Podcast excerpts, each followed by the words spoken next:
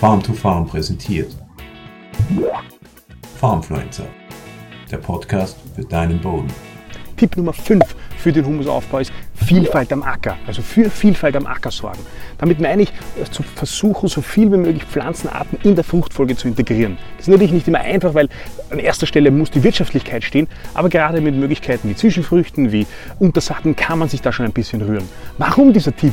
Vielfalt am Acker, weil eine Vielfalt, vielfältige Pflanzenarten am Acker sorgen natürlich im Boden dafür, dass sich ein diverses Bodenleben etablieren kann. Das Bodenleben äh, lebt ja von und mit den Wurzeln. Rund um die Wurzeln sind die, ist, ist die höchste Aktivität an Mikroorganismen an Bodenbiologie zu finden und entsprechend wichtig sind diese Pflanzen und je mehr verschiedene Pflanzenarten man integriert, desto diverser kann auch das Bodenleben gefördert werden. Das ist von großer Bedeutung für den Humusaufbau.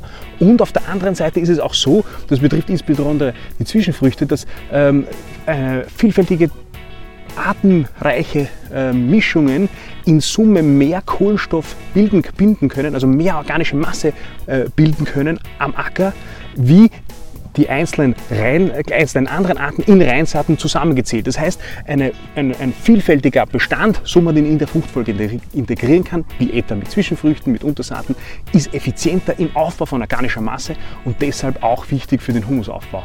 Mein Tipp Nummer 5, Vielfalt am Acker.